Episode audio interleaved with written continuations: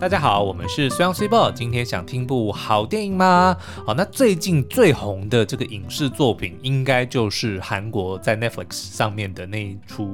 《鱿鱼游戏》。对，那相信大家喜欢这部片的，当然有很多原因啦。可是其中一个呢，就是想要跟那些 VIP 一样，就是看着一群人为了自己的生存而奋斗着。而且最近有两个消息流出来，嗯第一个就是他准备要拍第二季了，是，已经确认会拍第二季了。啊对。然后我们之前有预测非常多的方向嘛，对，然后最最新一个就是预测它应该会变成是可以 maybe 可以换个视角来拍这个故事。哦，所以跟我们当初预测的是一样嘛？因为我们预测说其实是可以从工作人员的角度来拍，对，我不知道，哎反正就是 现在 OK 反正就是听说他要拍第二季就很兴 奋。好啦，那其实这一类型的呢，我觉得像在鱿鱼游戏里面，大家就有提到说，呃，其实 VIP 的这个设定哦，嗯某方面其实是在暗示我就是观众，嗯，因为我们其实就是那个作品里面的 VIP，我们就是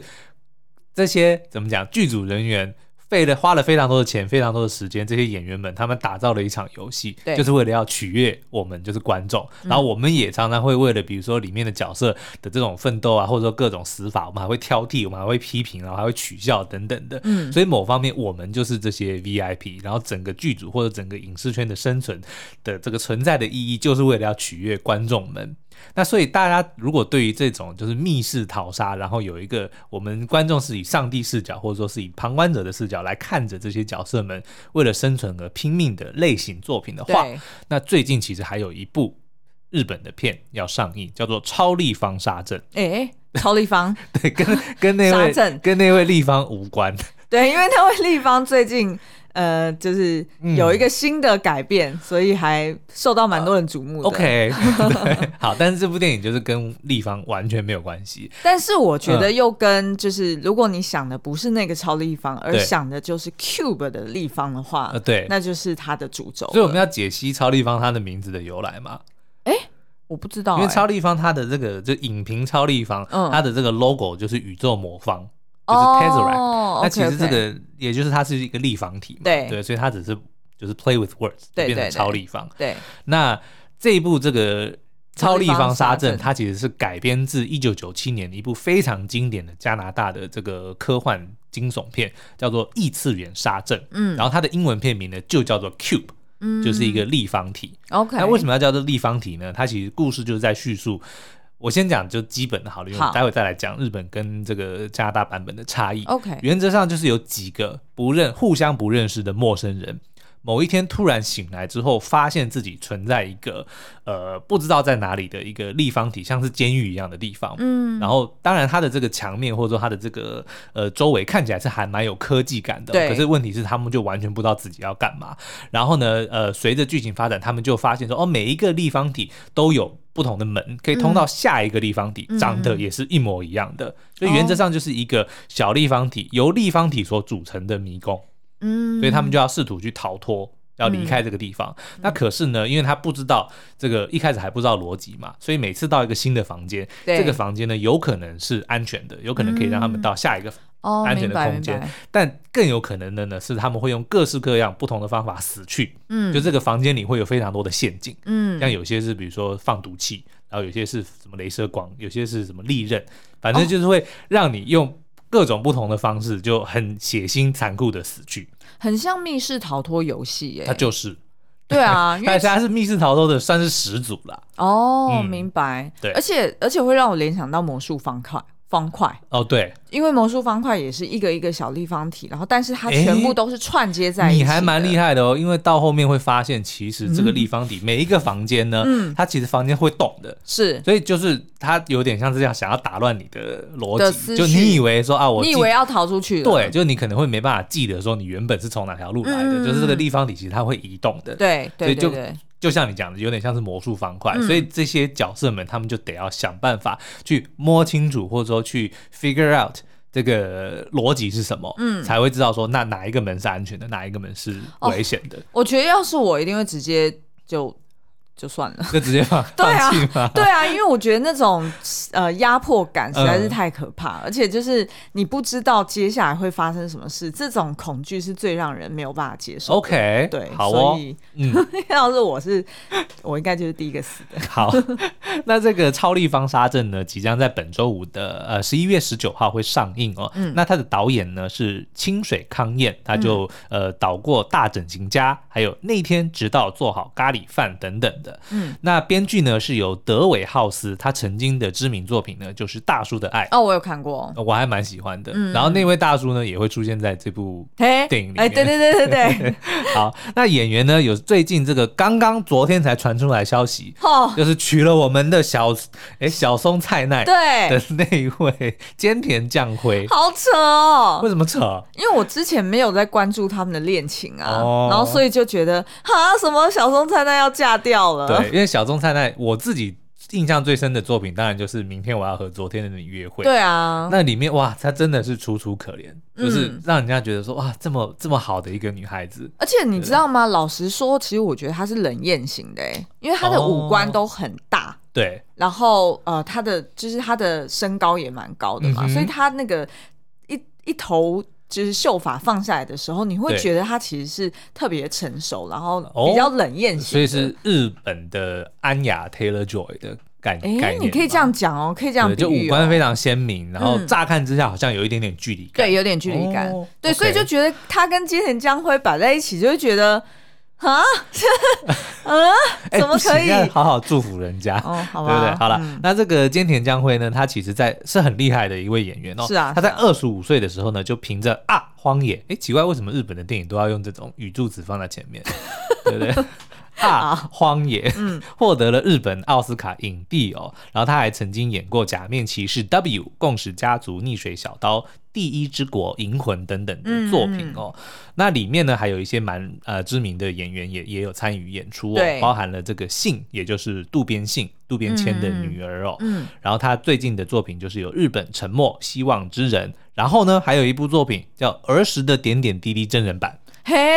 嗯哼，我很喜欢原本的那个动画版。就是吉普力工作室的那一部，嗯嗯对，嗯点点滴滴的回忆它。虽然画风就是太过写实，嗯就是会有那个女主角会有法令纹 嘛，然后你就一直忍不住想说她到底是几岁，但是明明 就是，二十几岁他们就只是一个年轻的 OL，可是为什么法令纹那么深？好但那个就是他的就是动画风嗯，格，不过这个《儿时点点滴滴》的真人版其实并不是复刻动画哦，它哦嗯不不是重不是翻拍，不是重拍，而是它延续了这个故事，就是故事里面不是有讲妙子小学呃几呃五年级是不是？嗯、对，应该小学是嗯五，年级的妙子跟长大二十五岁的妙子的故事嘛。但这是这个真人版呢，却是在讲妙子老了，她变成阿嬷之后，哦然后 OK 她有了女儿，她有了孙女之后的故事。所以这个信呢，其实就是演这个妙子的女儿，就中间、哦中间世代的那一位，哎、我会想看呢、是哦哈去。找来看一下。 OK，那当然，里面还有就是我们刚刚讲到的吉田刚太郎，也就是演《大叔的爱》《第三次杀人》《半泽直树》等等知名作品的他算是实很力派演员，他很大咖，是就是几乎，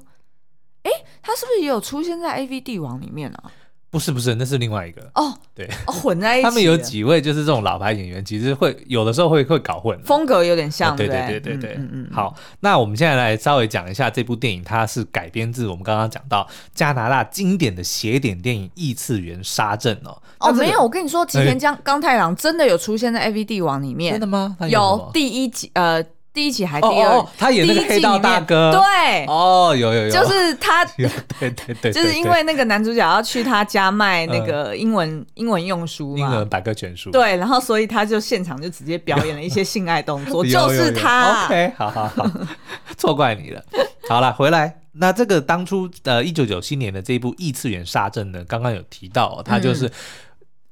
引领了一阵风潮，就大家就是疯狂的追捧这一部。因为其实这部电影上映的时候，很多人都搞不清楚状况，就是不太知道他到底想要表达什么，嗯哦然后也没头没尾，就是也没有去解释为什么会有这样子的一个立方体，这些人是为什么会被关在这里，他们逃出去之后又怎么样，完全都、哦完全不解释。他就只描绘他就是每一个人在那个立方体里面怎么死的，对吗？嗯嗯嗯。那这一部这个异次元杀阵的导演呢是 Vincenzo 嗯 Natali，他曾经导过、呃，当然异次元杀阵，然后人工进化 Splice。嗯，然后还有这个双面人魔部分的集数，甚至还导了《西方极乐园》第一季的第四哦，集。是哦，嗯，所以其实是算是这种科幻惊悚片里面蛮知名的一位呃导演哦。哦，那所以他的就是现在的这个版本，他想要表达什么？我觉得呢，就是我后他来他跟原本的加拿大版本，他也是不是一有样，没有解释原因。嗯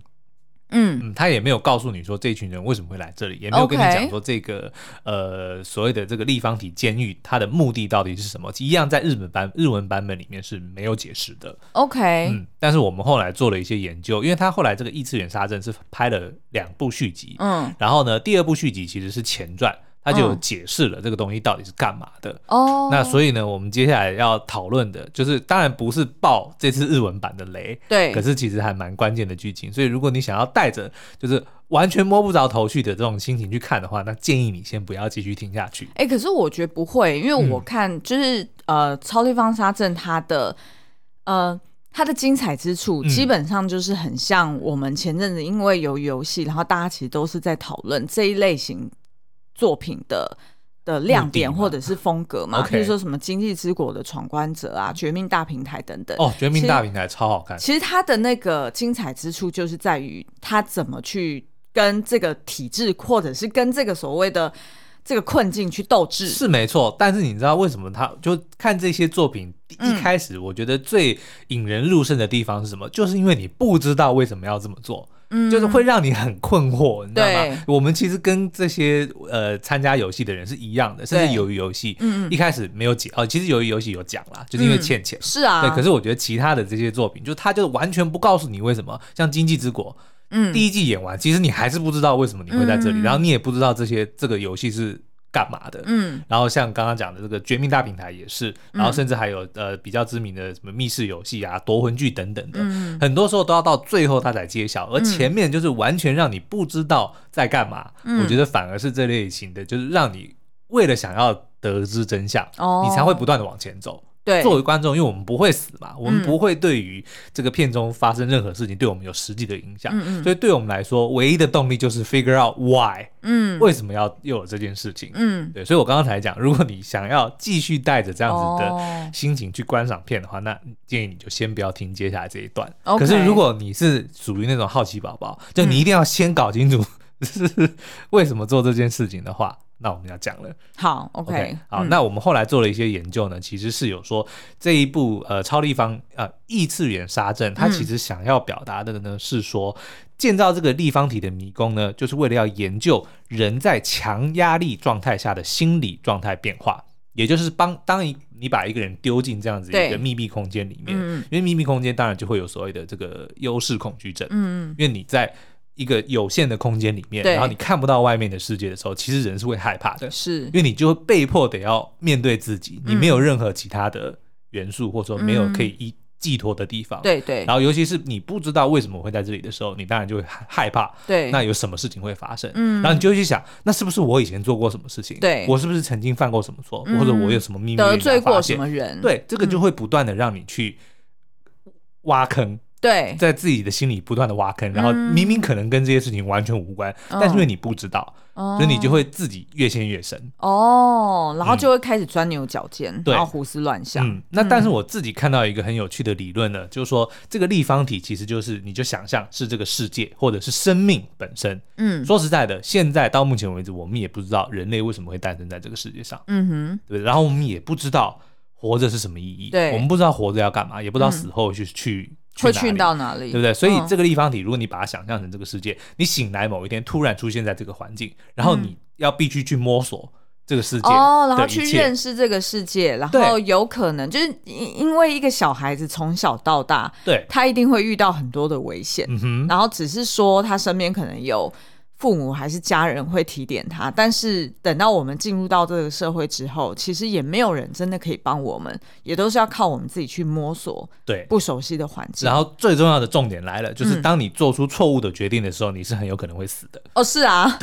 你让我联想到那个《脑筋急转弯》里面那个呃，Riley，嗯，他小时候在长大的过程中，就是他脑中不是有那呃，诶哦是五晶晶种、对，然后呃他在长大的过程中，他可能就是拉着推车，然后一对啊路往前冲嘛，然后可能就会拉到那个电线，嗯或者是那个呃什么水杯掉下来对对对砸到对自己对身对上等等的。但是因为他有一个情绪叫做晶晶，嗯所以这个晶晶会去适时的提醒他说：“哦，你要小心哦，就是当你快跑的时候。”对看到电线，你就要跳过去。人类之所以会有这个害怕的反应，其实就是自我保护。嗯对，因为你会害怕某些事情会发生，所以你才会想尽办法去避开那些危险，对，对不对？所以才会有晶晶的这个情绪，它是为了要保护你。那但是呢，就就如同我们刚刚所讲的，你如果把这个立方体想象就是人生，或者说就是这个世界，嗯你不知道为什么会来到这里，你也不知道你来这里的目的是什么，然后呢，你可能会随便因为某一个原因选错了一道门，嗯然后你就莫名其妙的死掉了。哦，OK，然后死了之后，你还是不知道你为什么会来这里。明白所，以，如果你用这样的 的方式去思考的话，你可能就会理解说，那这一其实整部电影或者说整个这个设定，就是为了，就它是把所有你在呃活在这个世上的恐惧全部浓缩在一起， OK，就然后具象化，变成了一个像是监狱一样的东西。哦，对哎，那你可不可以举例几个，就是《超立方沙阵》里面他的死法？我刚刚讲了，像比如说毒气，像比如说镭射，哦嗯甚至炸药都有，然后还有利刃等等。 哦，我最怕那种刀割皮对然的后感觉。对，然后这部电影呢，它的确就是都有演出来。 OK，日本版的也是，日本版甚至我还觉得血腥的程度，甚至还有过之而不 无不及。 而且我觉得重点是因为这部片的亮点是，呃，我一开始看到他那几个大咖，真的嗯是有点。就会很期待看到他们是怎么死的，哦你知道吗？因为他们就是呃，有别于譬如说，哎、经济之国》的闯关者，嗯，我记得我那时候在看《经济之国》的时候，就是清一色是不是太熟悉的面孔，嗯，对不对？但是是呃，但是像那个超立方沙阵，就是每一个看起来都是，就都是你很熟悉的面孔，嗯哼然后这些大咖们。他在其他的各自的电影里面都是主角，对，但是他来到这边都只是一个很渺小的，就有可能莫名其妙就死掉。对，嗯， 是然后刚刚讲到呢，就是为什么要它其实蛮大的一个暗示说，这个嗯其实就是代表生命本身，就是最后我不讲是有谁能够逃离哦，但的确有人逃离这个空间。嗯嗯嗯然后他离开的时候呢，他是走向一道白光，是不是就很像上天堂？哦，是没错啊，对所以有可能他其实根本也死了，他不知 道，就他并没，因为像嗯这部电影，他还是没有解释说这个东西到底是什么，然后出去以后是哪里，但就是离开的时候，他是走向一道白光，哦，对，所以就会有这样子的。所以也可以把它当做是一个寓言故事来看，对吗？我觉得可以，对。那当然，在日文版里面呢，有蛮多的这个转折是跟呃一九九七年那一版是很不一样的哦那甚至呢，我觉得到最后有一个转折，会让我觉得联想把这部电影跟《永恒族》联想在一起。永恒 族，对，OK，但是这个雷是不能爆的，，对，但呃，我觉得最后那个雷我就先不爆，但是你们看到最后，就是应该就会理解我在讲什么。那但是呢，像刚刚讲，它其实整个有点像是一个实验，嗯的确在这个呃原版的这个第二部续集哦，它叫做《异次元沙阵零》，就嗯是，Cube Zero，、哦它就是它其实是一部它在前传讲。它就有讲起说源，嘛对这个东西是为什么要做的，它的确就是一个试验品。然后这些人呢，他都是死刑犯，然后自愿参加了一个这样子的研究，就是在研究说人在这样子的情况之下的这个心理反应。嗯所以如果你把说哦是有研究人类行为，嗯然后有一个像如同神一般的存在在观察着这样子哦的这个、这个眼镜，嗯那最后再加上日文版，其实最后会有一个角色的真实对身份会揭露的时候，嗯嗯你就更加觉得说，哎，这个跟永恒族还真是有那么一点点像， ，OK，就是整个人类的都是为了一个特定的目的而存在着，嗯然后就会有一个神，然后神还会派了某一个什么东西，哦，了解。那所以你觉得，如果就是对于喜欢看这一类型的听众们来说，嗯就是假设把其他的类似作品也一起拿出来比较，对你觉得这一部的呃，我先问好了，第一嗯个就是它的血腥程度怎么样？我觉得血腥程度应该是排蛮前面的，但是没有到夺魂剧那么夸张。哦，对，但是比起比如说《鱿鱼游戏》，比起《经济之国》，那是我觉得有的比。 ，OK，对，就是该看到的都看得到。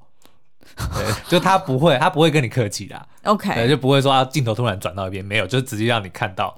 那些血腥画面。 OK，那好，那第二个，那烧脑程度呢？烧脑程度，我觉得如果你刚刚就已经先暂停的话，我觉得会非常烧脑， 就是因为他从头到尾就没有告诉你为什么啊。什么叫做先暂停的话？就是我刚刚不非是常你有在暴雷警告那边就停止听的话，我觉得这部片会非常的烧脑。 你懂哦我意思是？吗？对啊，因为他从头到尾就不告诉你为什么嘛。然后它里面也有一些线索，比如说我就可以直接讲，它嗯每个门上面都有写一些号码、嗯数字，对，然后在电影里面他们就会去去想要去呃研究出那这些数字到底代表是什么意思。嗯，就比如说，是不是在暗示说某个数字在符合某一种条件之下，代表下一个门是安全的？嗯，对对那但是当然，这个过程中就牵扯到很多，比如说数学啊，什么有的没的，很精密的计算等等的啦。哎、而且那个菅野将晖是不是演一个是工程师，还是是一个什么？就是他是呃是一嗯个个蛮聪明的人，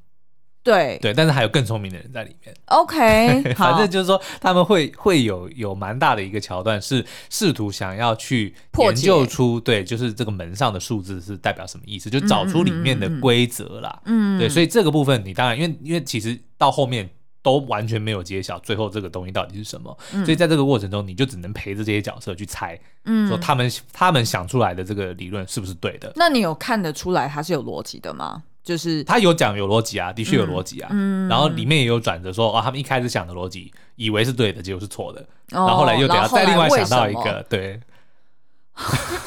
所以的确是有烧脑啦。 OK，、 嗯这有一点像是你有做过智力测验吗？我有哎、有哎、就是是去加拿大好念像书没之没没有，前好像之前不知道应征哪一间公司的时候做的，我哦忘了。哦、o 嗯 k 其实在，呃，就是我印象中，在台湾，就至少我这个年代啦，嗯，在上国中的时候要做智力测验，对，然后呢，智力测验就很类似像你刚刚讲的那种，哦，它就是可能找出会。关联性，对他就会给一连串的乱数，嗯然后就说、哦，请你找出呃，就是这边有什么模式或者 pattern，对那，他可能就给你四个选项，然后就是四个选项分别是不同的嗯，的 pattern，、对对，然后对你就去对应说哪个像哪一个，或者是他也很有可能有给一些呃纸一些纸盒子，嗯，然后他是把那个纸盒子直接摊开成平面，对，然后问你说，如果这个纸盒子纸盒子它折成盒子之后。会是什么形状？对，然后它哦底下就给你，譬如说是正方体，还是三角锥，还是什么，blah blah blah，对对对对对，然后也有一些是呃什么呃呃什么点线面的关系，嗯就是如果是我这几个点，然后串起来，它会形成一个什么图形？对，所以我就觉得好像跟你那个是没错啊。然后这里面其实你会看到，基本上有两派，嗯一个就是行动派，一个就是怎么讲思考派。像思考派就会去试图找哦出里面的逻辑，那、嗯行动派是什么呢？就是把他的鞋子用这个鞋带绑起来，然后丢下去，看会发生什么事。行动派就是陈其 勋啊，对不对？行动派就是丢鞋子下去，然后没事，然后他人就下去。但是这个也不是完全安全的啦，哦，就是所以两种方法都有有有利有弊。所以也并嗯没有说就是思考派他因为就是先思考，然后所以他的死亡几率比较低，应该也说并没有这样。行动派跟思考派都曾经用他们的方式安然度过了 OK，懂。部分，但是后来也都因为他们的方式，然后出了一些问题。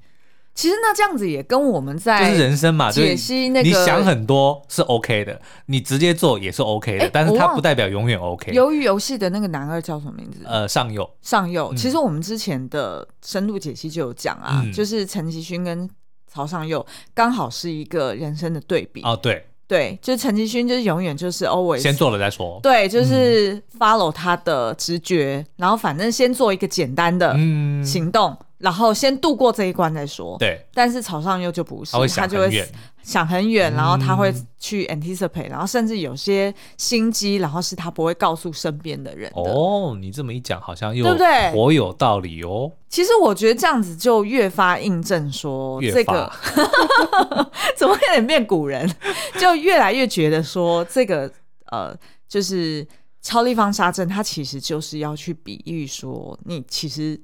人生就像魔术方块一样，嗯哼，你就是一直在过不同的关卡，对，然后你可能是需要跟身边的人嗯，团结，有时候又需要竞争。是，然后你们是各自带着不同的人生观在过这些关卡，嗯，那有利有弊，对， 所以可能自己要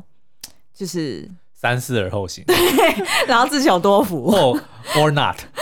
就你不三思也可以，但是因为就没有没有保证说三思有时之候后就是一运定安气全啊，嘛因为有时候是运没气。错，对，嗯我觉得这样子这样子来看，可能会就更能够理解它的它的含义。是嗯嗯，所以其实有一些斜点片还是。就是你乍看之下，你会觉得说它 out of nowhere，但对事实上它是有有要表达一些深意的耶。你要先定义一下斜点片是什么吗？可以啊，嗯嗯，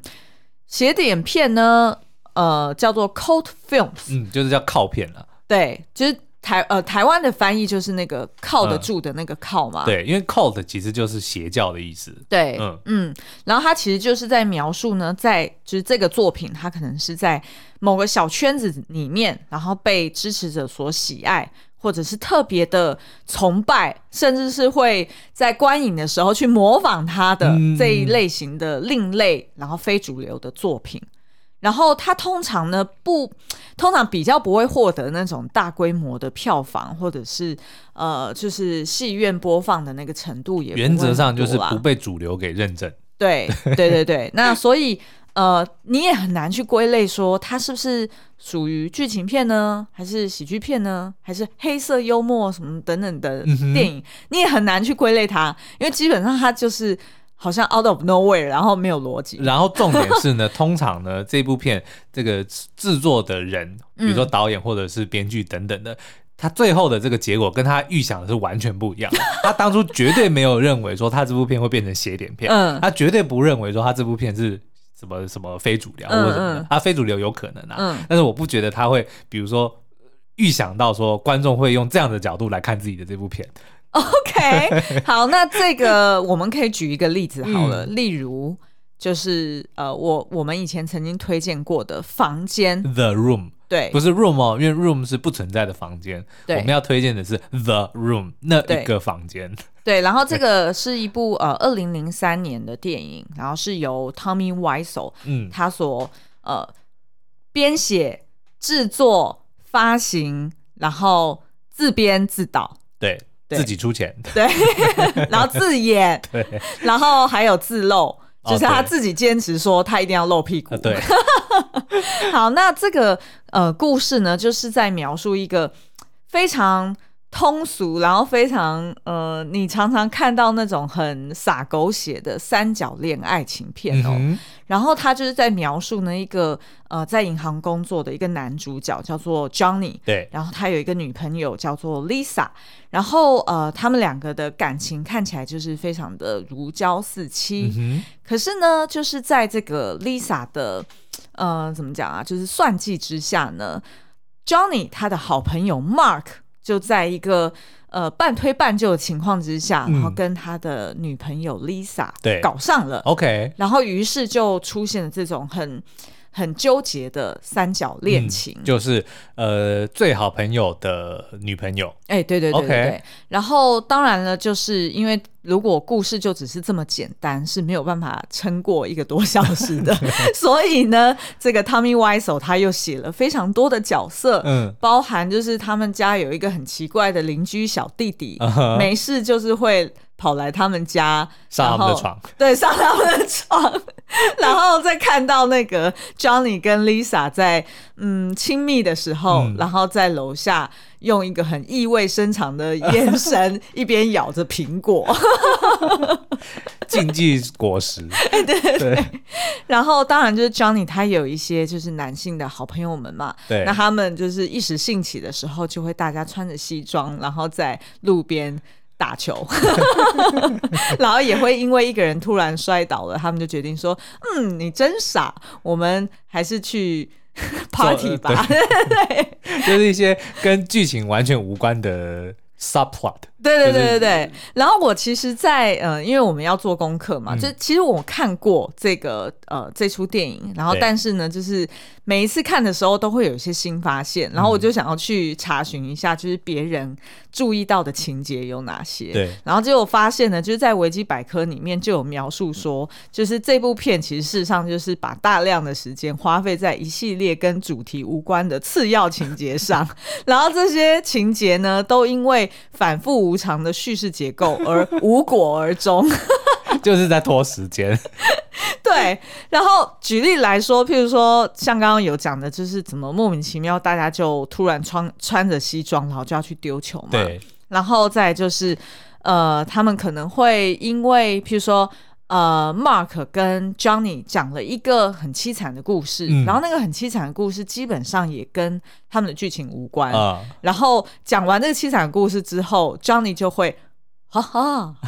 然后他是真的大笑哦，对，啊然后大笑完，然后也没有要继续这个话题，然后也不解释他为什么大笑，然有后就啊有 move 啊 on 了。 ，It's human behavior，又回到了这 个跟这个超立方扎针一样，就是人类的行为。因为 OK，因为我们其实为了要研究就是斜点片哦，对就是这个起源或者是它的一些影响力，我们就除了看了这个房间原作之外，还看了后来就是在描述房间是怎么被拍出来的《大灾难家》嗯，的这部，其实它我觉得它是获得蛮大的成功的。是啊，嗯呃，就是《大三家》是二零一八年的电影，然后是由这个，诶，他叫什么名字，James Franco，、 James Franco 突然忘记，因为就是一直看到他就会想到 Tommy Wiseau，、因为他实在是模仿的太厉害了。哦嗯然后 James Franco 也因为这部片，然后呃，就是入围了各大国际影展的，譬如说什么最佳呃最佳编辑啊、最佳影片啊，然后他自己也拿下了金球奖最佳喜剧片的男男主角角。哦，他的确演的非常的好，嗯，然后呃，饰演就是他其实就是在描述说，就是 Tommy Wiseau 这个人啦，嗯然后他就直接点出他的名字了，然后他实际上他的造型、他的所有言语，然后跟剧情的推进，就是直接直指 Tommy Wiseau 这个人。原则上就是一个传记电影，是在叙述他的就怎么拍出《The Room》这一部斜点片的。对，那呃，其实这个 Tommy Wiseau 他当初会拍这部片，就是因为他跟他的好朋友叫做 Greg，呃，两个人呢在现实生活中，他的的确两个人都想要在演艺圈里面发展，嗯，但是因为种种的条件或者是呃时运不佳，然后他们没有办法获得。就是演出的机会，然后最后呢，这个 Greg 就是在呃 Tommy Wiseau 他无心无无意之下，他听到 Greg 说啊，要是我们有办法能够能自自己己拍拍电电影就好了，于是他就决定说自己砸钱，嗯然后来拍了这一部呃 The Room。对，对，所以我们刚刚才会讲说他是自己出品，然后自编自导自演嘛。哼那于是呢，他就呃，Tommy Wiseau 他就找了他的好兄弟 Greg 来饰演 Mark 这个角色。对，那当初这个 Tommy Wiseau 他在试，就是他在想象这个剧情的时候，他的确是呃用他自己身边的原嗯型，然后跟他自己遇到的一些故事，对，然后去把它塞入到这个情节里面。那呃，我像我昨天就有跟你讲说，其实他自己因为也很爱几个呃，就是知名经典电影的角色，嗯哼所以他也会把一些经典电影里面讲的 有。台词直接放进来 You're tearing me apart。对，就是那个“养子不教，谁之过”里面的一个经典的、呃台词嘛。对然后，所以大家在看片的时候也会觉得很奇怪，就是呃，《The Room》里面是一个，就是你有点觉得摸不着头绪的剧情，嗯然后但是为什么有时候又会突然冒出别部电影的知名台词， 你就会想说，哎、他是在跟他致敬吗？还是对他是抄袭他，还是 whatever？然后，所以呢，这个大灾难家就去描述，就是。他的背景故事幕有点像是幕后去描述说，到底《The Room》他当初是怎么拍摄出来的，嗯然后也才发现说，就是呃，原来 Tommy Wiseau 他其实在《The Room》里面应该就是在表达他自己。呃，对于这个世界没有办法接受他，对然后曾经他在友谊上面或者是感情上面也呃就是遭受背叛，然后感受到很受伤，嗯然后所以他就拍出的《The Room》对这部片。那但是呢，呃，其实 Tommy Wiseau 他自己本身有描述过，他说为什么他会用房间作为这部片的片名，嗯，就是因为他觉得在一个房间里面，不管是好事还是坏事，都有可能发生。哎，这不就是跟那个立方体一样哎、吗？其实很像嗯啊。哼他的嗯哼意思就是说，在这个有限的空间里面，你会呃，你会看到说，呃，譬如说我的女朋友背叛我，对然后但是我的好朋友曾经也为我挺身而出，嗯哼嗯哼就是类似像这种事情，然后去记录说这对于这一个人的影响有多深远。哦，然后另外一点呢，也是呃，因为这部片它其实本来是希望也可以做成舞台剧，所以用舞台剧来呈现，是不是也很合 我理？忍不住噗嗤笑了出来。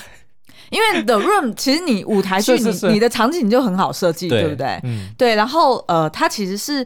呃，就是去描述说，就是你在交友或者是你在找伴侣的时候，你要很嗯小心，因为那个伴侣或者是那个朋友，可能在你不知不觉之下，对你的人生造成无法逆转的一个影响。哦对你，如果看《The Room》这个原版的作品，看到最后，你就会知道说，哎，为什么是无法逆转？对，还是说，其实我们可以讲其，实可以爆雷啊、因为他最后就是举枪自杀嘛。哦，然后在同一个房间，就是也曾经发生过他一生最快乐的事情，哦是啊就是是跟啊 Lisa 在一起的时对啊光，对啊对啊哦但是最后也是他最痛苦的地方。所以其实你如果要讲，如果你把它的一些不合理之处拉掉，嗯，其实你会那就没剩多少嘞。哦没有没抱有，歉你会看得出来， 它其实是有一个主轴的，哦就是它是有一个核心价值在也那边的。就是说，他其实只是没有足够的经验去把他想要传达的意思，用一个大众能够接受的戏剧手法表达没出错来而已。没错没错。哦然后懂所以你如果去看呃 James Franco 的《大灾难家》，你就可以理解，就是 Tommy Wiseau 他其实是有点像是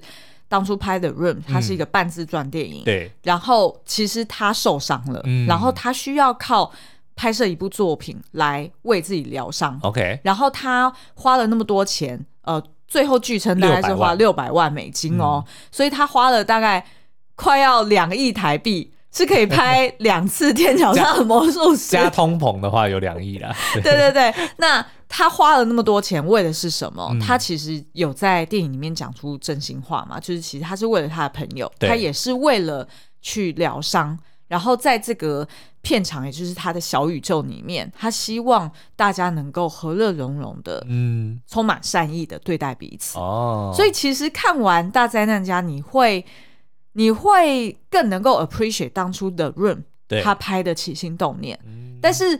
你在欣赏的 room 的时候，你又会忍不住很想要大笑，是或者是有一些很奇怪的情绪，所以我才会说，这种邪典电影它之所以会变成一个经典，嗯，我觉得它势必是触发了人类很多、哦很基本的七情六欲，或者是你也有过的那种可以投射的心情，是你才会你才会把它当成是一个就是经典作品去膜拜嘛，嗯然后产生的那种很很复杂的情绪。懂。对，所以我会说，就是你刚刚介绍的这个加拿大写点电影，就是异次元杀阵，嗯他可能 maybe 当初他在拍的时候，他可能他也有一个核心价值，对就是要去影射人生，就是像在 Cube 里嗯面哼不断的嗯哼逃脱，对，对，但是只是因为他可能缺少经验，他没有办法用一个很好的方式去描述，嗯，甚至是他可能觉得哦，我就是爱血腥，所以我就用血腥去包装，大量的去包装它。哦，但是其实异次元杀阵跟润，我觉得不能够放在同一个等级，就是它的这个制作水平其实是非常高的。哦对的，我的我指的这个就是他没有预料到自己会变成这样，就是他可能当初会认为说啊，我就是一部我觉得讯息很清楚的这种什么科幻片，然后就是强调强调比如说人性或者是杀戮等等的，哎，但是怎么会被大家觉得说就哦他们都懂只懂在懂乎懂这懂些，就我当初没有非常想要去想要去强调的东对，西，就跟 The Room 一样啊，大家都觉得哦演技很好笑，嗯剧情很无聊，嗯就不是导演当初想要去传达的那个东西。嗯，对不对？但是我我指的斜点是哦这个部分的斜懂点，懂懂对。但是电影本身，我觉得其实它其实是拍的好的。那这次的日文版，其实它更是因为它经过了这么多年，然后它有点去芜存菁的、哦的概念了，所以明白的确，你如果看日本的这个《超立方杀阵》，其实你不会认为它是一部斜点片，你对反而能够把我们刚刚想要讲的这些东西，它用更呃清楚或者说更呃更现代聚焦的方方式式来呈现出来。嗯哦，明白。所以如果没有看过当初的异次元杀阵，然后我觉得看不超影，响的。就是你不需要知道前因后果。对，因为其实说实在，它也是一样没有解释，嗯但它就并不会让你这么的、呃，怎么讲？就是我认为说，如果你现在去看一九九七年那一部，你可能会那种摸不着头绪的情绪，那个的那种感受会很深。可是看哦日本的，我觉得你可能会比较能够去好好的去享受它想要呈现的那些画面。 OK，对啊 o k 那《超立方沙阵》将在本周五十一月十九号在各大院线上映，那有兴趣的朋友千万不要错过喽！好，那今天的节目就到这我边，们下次再见，拜拜拜拜。